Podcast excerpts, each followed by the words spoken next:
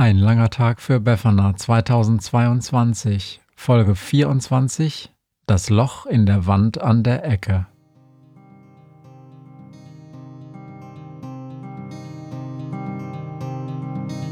Wenn der Wind einsam durch die Straßen fegt, wenn die kalte Nacht sich auf die Häuser legt, wenn in Fenstern Weihnachtsschmuck ins Dunkel scheint, dann sind Befana und ihre Maus nicht weit.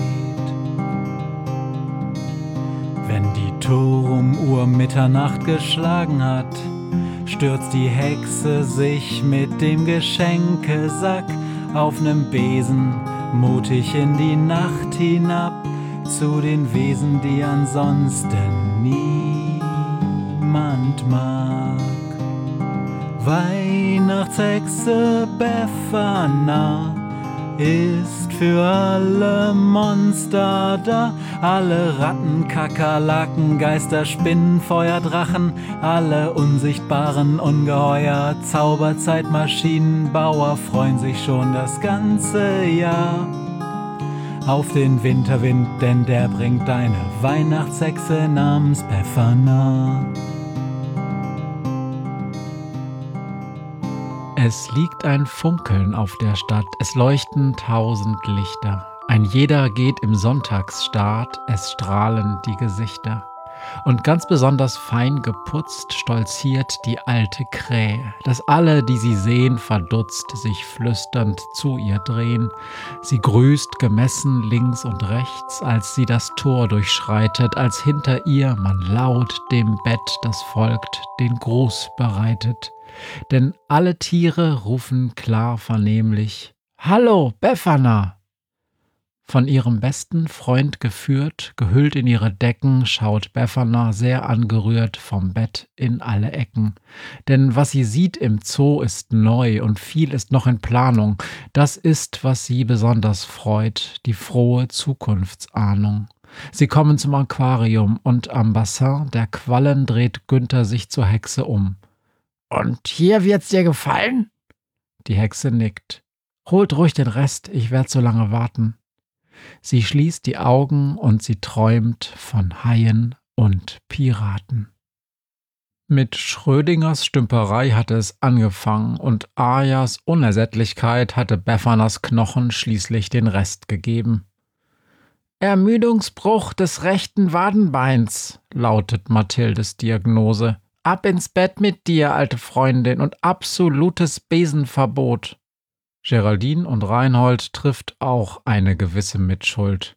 Sie hatten Nibbles alten Besen mit derselben Geschwindigkeitsschaltung ausgestattet, die auch ihr alter Besen hatte, und na klar, irgendwann musste sowas schließlich ausprobiert werden. Doch von vorne. Schrödinger war gekommen, um Beffanas Sturz in die Tiefe zu verhindern, aber weil er so wütend auf die Hexe war, hatte er mit ihr lediglich die Ebbe übersprungen und sie anschließend ins tiefe Wasser fallen lassen. Miau, ich bin kein pups normales Taxi und auch kein verdammter Schutzengel, hatte er gerufen und war ohne ein weiteres Wort abgehauen. Die alte Hexe verbrachte eine halbe Stunde in der heftigen Brandung des Atlantiks, bis sie es schließlich schaffte, sich an einem der niedrigen Felsen festzukrallen und auf die Ebbe zu warten. Das hatte ihr nicht nur eine fette Erkältung beschert, sondern wahrscheinlich auch den ersten Knacks in der Wade, als sie von der Brandung gegen die Felsen gedrückt wurde. Dort auf dem Felsen hatte Aya sie gefunden und auch den Besen entdeckt, den Befana vor vielen Jahren, wenn man's genau nimmt, bei dem Kiosk am Strand gekauft hatte. Mir ist so kalt, Aya, hatte Befana protestiert, aber es blieb ihr ja gar nichts anderes übrig. Ich hab ne Menge gelernt, während du weg warst, hatte Aya gesagt, und naja, so ganz Unrecht hatte sie nicht, wobei es immer noch ein wilder Ritt bis nach Hause wurde. Wieso hast du bis jetzt gewartet, bevor du mich kontaktiert hast? hatte Befana gefragt, und Aya hatte sie fast ein Looping fliegen lassen. Naja, du weißt doch jetzt erst, wer ich bin. Aber ich hab dich beobachtet und Günther und Jakob und das alte Sturmgespenst. Ich war viel beim Sturmgespenst. Er hält sich immer dicht an der Fassade. Das mag ich auch lieber als das freie Feld. Aya konnte es gar nicht erwarten, Befana zu zeigen, welche Fortschritte sie gemacht hatte. Und darum flogen sie nicht sofort zurück zu Niklas, sondern Befana wollte schauen, ob ihr altes Autowrack auf dem Schrottplatz noch immer da war. Und tatsächlich. Beffanas Schutzzauber war noch immer intakt und hatte alle Tiere und Menschen davon abgehalten, dem Auto zu nahe zu kommen. Befana hatte sich mit einer der alten Decken im Auto abgetrocknet und ein paar Sachen angezogen, die noch immer dort verstaut waren, und sie war noch eine Runde mit Aya geflogen. Dann allerdings war sie so müde geworden, dass sie sich kaum mehr auf dem billigen Strandbesen halten konnte, und es war einfach nur Zufall, dass gerade in diesem Augenblick Günther vorbeigekommen war. Hallo, Günther, hatte Befana gesagt, nachdem sie wieder festen Boden unter den Füßen hatte, aber die Krähe war ohne ein weiteres Wort weggeflogen. Noch in derselben Nacht war Befana bei Mathilde und den Fliegenärzten gelandet, weil sie die Schmerzen in ihrem Bein nicht aushalten konnte. Damals hatten noch ein paar Medikamente gereicht und Mathildes dringende Warnung, die Sache in Zukunft langsamer angehen zu lassen. Doch dann hatte sich herumgesprochen, dass Befana wieder zurück ist und auch wieder fliegt, und das hatte Geraldine und Reinhold auf den Plan gerufen. Sie besuchten Befana eine Woche vor Weihnachten in ihrer Unterkunft auf dem Schrottplatz und brachten Nibbles frisch getunten Besen mit. Wieso schläfst du nicht bei Niklas? hatte Reinhold gefragt, und sie hatte nur mit den Schultern gezuckt. Nur so. Die korrekte Antwort hätte gelautet, weil ich mich schäme und mich meinen Freunden nicht mehr unter die Augen traue. Aber was wusste ein Yeti schon von solchen Sachen? Die Karre hier ist eh kuscheliger, hatte Reinhold ihr beigepflichtet. Dann aber hatte er gesagt, aber falls du doch zu Niklas willst, die werden dich schon nicht auffressen. Als Befana jetzt, einen Tag vor Weihnachten, wieder bei Mathilde landet, sind die Schmerzen so groß, dass ihr sofort klar ist, ein paar Tabletten werden nicht reichen. Ermüdungsbruch des rechten Wadenbeins, lautet Mathildes Diagnose. Ab ins Bett mit dir, alte Freundin, und absolutes Besenverbot. Und als sie hört, in was für einem Bett, also altem Auto, Befana derzeit schläft, wirft sie ihr einen vernichtenden Blick zu, sagt Ich regel das und holt ihr Telefon heraus.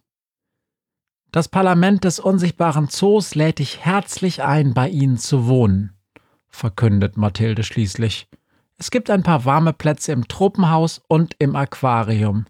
Im Aquarium, ruft Befana. Neben den Quallen, wenn das möglich ist. Wir sind Freunde. Okay? Mathilde organisiert den Transport. Morgen kannst du einziehen. Danke, Mathilde. Ich muss jetzt schlafen. Das stimmt, sagt die Vogelscheuche, aber zu Beffanas Überraschung zieht sie ihr die Decke weg. Doch vorher müssen noch ein paar Dinge geklärt werden. Draußen vor der Klinik hält der blitzblank geputzte Leichenwagen der Ghouls mit der Aufschrift Kluge Bestattungen. Doch statt Nahrungsnachschub für die Ghoul-Familie befinden sich darin Niklas, Jakob und Günther und hinter dem Auto keucht Polly, der die ganze Zeit hinterhergelaufen ist. Und das wird jetzt geklärt, bevor du morgen in den Zoo umziehst, sagt Mathilde. An Beffanas neuem Schlafplatz am Quallenaquarium ist es nicht nur schön warm, Sie mag auch das blau schimmernde Licht des Wassers, wenn die Beleuchtung angeschaltet ist.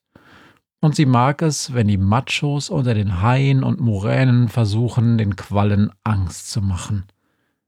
Manche Dinge ändern sich nicht, denkt sie und schaut, bevor sie zum ersten Mal in ihrem neuen Zuhause einschläft, in den weiß-silbrig schimmernden Sack hinein, den ihr die Zootiere mit kleinen Geschenken gefüllt haben. Da Nahrungsmittel derzeit stark rationiert sind, haben die meisten Tiere schöne Steine hineingelegt oder etwas von sich selbst. Federn, Schuppen, Haare, sogar ein paar kleine Zähne und Stacheln sind dabei. Wenn es im Frühjahr wieder wärmer wird, denkt Befana, zieht sie vielleicht für ein paar Monate zurück auf den Schrottplatz. Und sie freut sich schon, ein paar Runden mit Aya zu fliegen. Der kleine Wind hat noch viel zu lernen. Bisher hat Aya sich noch nicht einmal für eine Himmelsrichtung entschieden. Mal weht sie warm und böig aus Südwest, mal eisig aus Nordost. Aber sie hat ja noch Zeit, denkt Befana. Sie möchte gerade schlafen gehen, da bemerkt sie das Loch in der Wand an der Ecke des Aquariums. Potzblitz, denkt sie, wohin das wohl führt. Hat da etwas gepiepst? Früher oder später wird sie es herausfinden. Noch ist ja Zeit. Alle Zeit der Welt.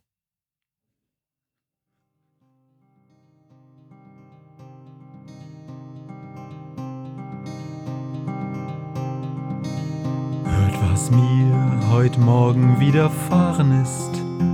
Eine Krähe sitzt auf meinem Fenstersims und sie krächzt von Weihnachtshexe Befana, die sie hoch am Himmel fliegen sah.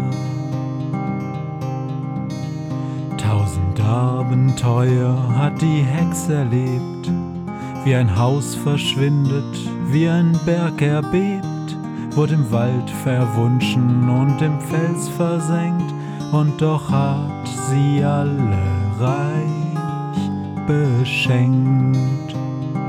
Weihnachtshexe Befana ist für alle Monster da. Alle Ratten, Kakerlaken, Geister, Spinnen, Feuerdrachen, alle unsichtbaren Ungeheuer, Zauberzeitmaschinenbauer freuen sich schon das ganze Jahr auf den Winterwind, denn der bringt eine Weihnachtshexe namens Befana.